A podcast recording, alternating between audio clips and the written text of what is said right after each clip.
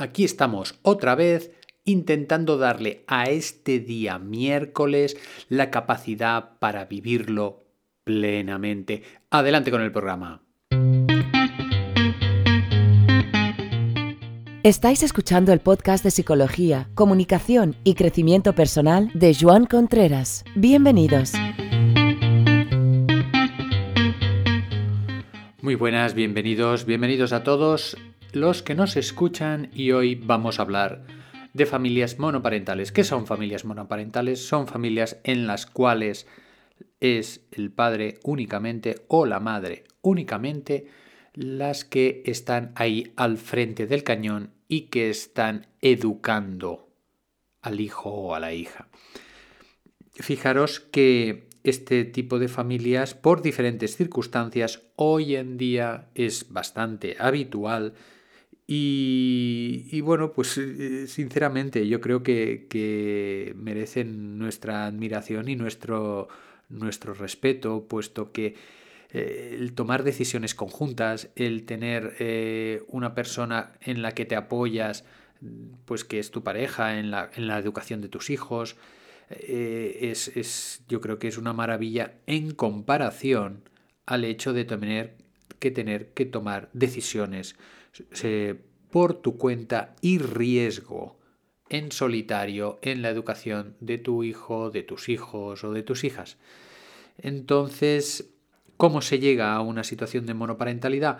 Pues hay, hay diferentes caminos. A veces simplemente hay una, una separación o hay un abandono.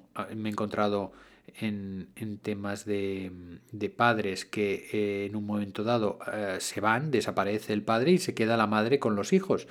Y ni pasa pensión, ni, ni separación, ni nada. Es decir, que el padre desaparece. Y ahí la madre tiene que tirar del carro. Y he conocido a lo largo de mi historia profesional mujeres de mucho carácter, de mucho empuje, con dos, incluso tres hijos que, que los van sacando adelante, los van sacando adelante ellas solitas y, y es, de, es de admirar.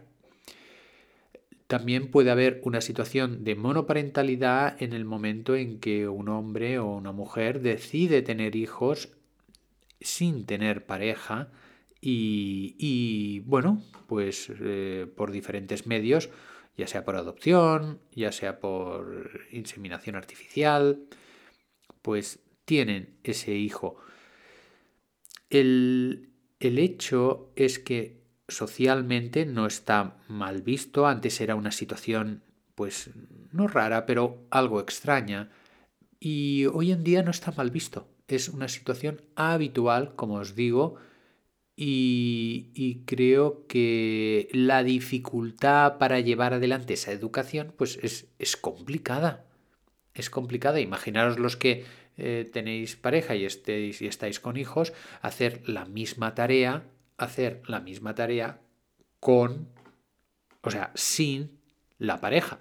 Entonces, eh, los horarios, los programas, eh, el tema del trabajo, el tema de compras, el tema de hacer la comida, todo creo que se complica mucho más y la situación pues hay que ajustarla y hay que pensar más.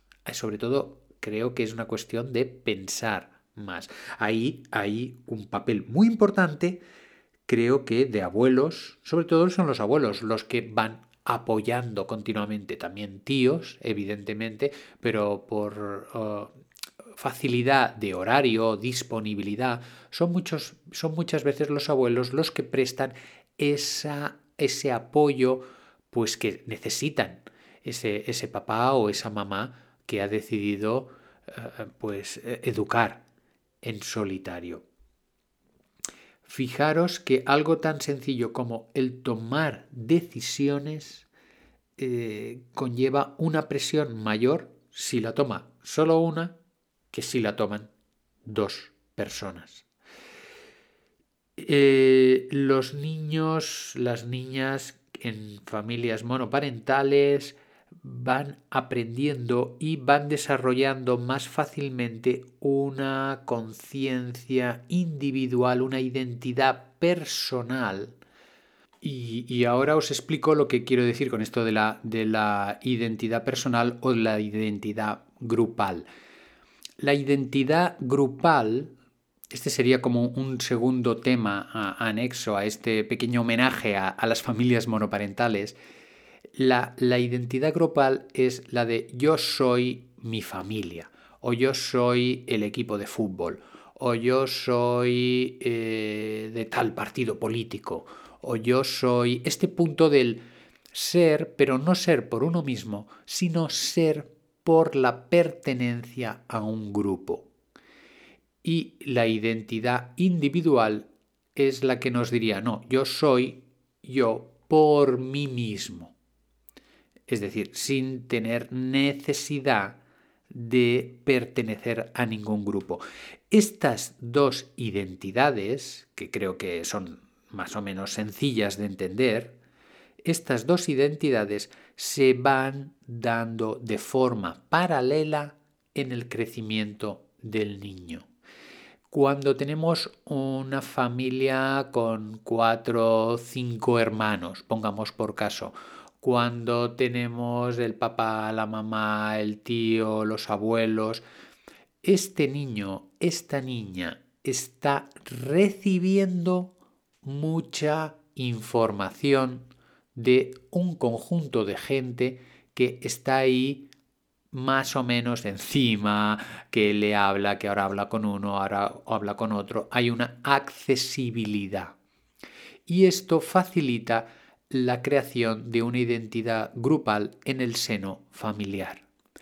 Cuando nos encontramos en familias monoparentales, pues es más fácil que este, esta identidad grupal se desarrolle fuera de la familia, con los grupos extraescolares, con el grupo de amigos del colegio, con el grupo de amigos que no es del colegio, y los chicos y las chicas se van espabilando se van buscando la vida para tener ese grupo de referencia que luego en la adolescencia le va a ser muy importante.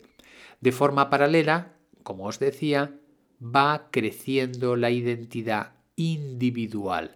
Esta identidad individual, mi impresión, mi impresión, y no deja de ser impresión que tendría que ser corroborada por, pues, por estudios o por, o por análisis, es que en las familias monoparentales se desarrolla de una forma más potente, más fuerte. ¿Por qué? Porque los referentes, en principio el referente de papá y mamá no, no están, sino que solamente hay uno. Y luego si tenemos la suerte de tener abuelos, de tener familias más extensa alrededor nuestro, perfecto.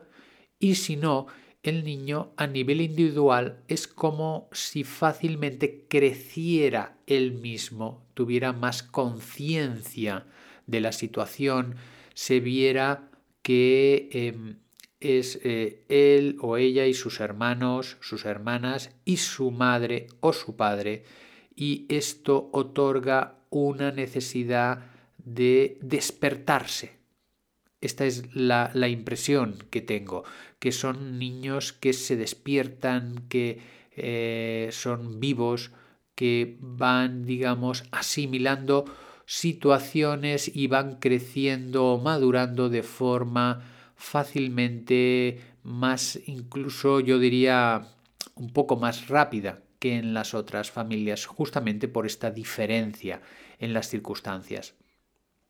Luego, hay que ver también estas circunstancias de monoparentalidad porque vienen dadas, porque si es, por ejemplo, el fallecimiento de uno de los padres es un tema, si es porque eh, uno de los padres pues simplemente, como decía ah, antes, eh, desaparece y, se va y no, no hay contacto, es posible que sea el padre o la madre que deciden tener ese hijo sin tener pareja, hay muchas circunstancias, pero ya os digo, la impresión que tengo es que esa identidad individual pues es mm, madura antes en los niños, en las niñas con familias mm, monoparentales.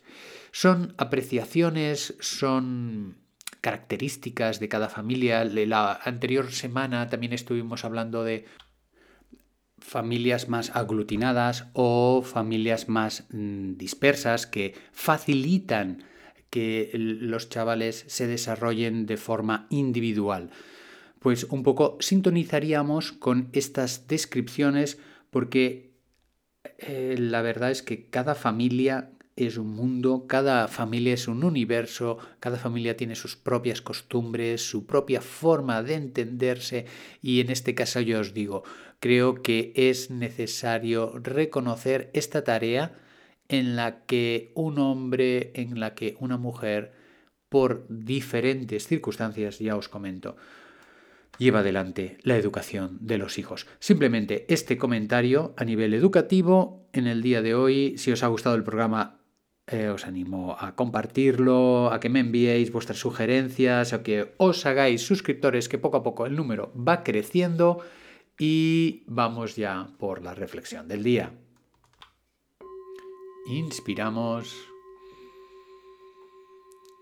Tomamos aire. Lo expulsamos. Vamos a ir relajando los músculos del cuerpo desde los deditos de los pies que se van moviendo a los dedos de las manos hasta los movimientos de cabeza que nos van a ayudar a acabar de despertarnos y de enfocar nuestros objetivos en el día de hoy. Volvemos a tomar aire. Retenemos, expulsamos y con una sonrisa nos vemos en el siguiente programa. Hasta luego.